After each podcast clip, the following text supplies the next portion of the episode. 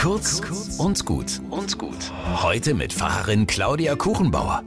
Ich habe mir die letzte Vorlesung eines Professors angeschaut, der mit 47 Jahren an Krebs gestorben ist. Randy Pausch, Professor für Informatik in Pittsburgh. Er spricht darüber, wie wichtig Kindheitsträume sind für ein erfülltes Leben. Er hat als Junge davon geträumt, bei Walt Disney zu arbeiten. Und er hat es tatsächlich geschafft. Ein Jahr hat er dort in der Werkstatt Fantasiewelten mitgeschaffen. Auch für einen Professor wäre es eigentlich nicht möglich gewesen. Er erzählt, wie er Hindernisse sehr kreativ überwunden hat, immer angetrieben von seinem Traum. Die Mauern im Weg, sagt er, die Menschen, die sich dir entgegenstellen, sollen testen, wie sehr du es willst.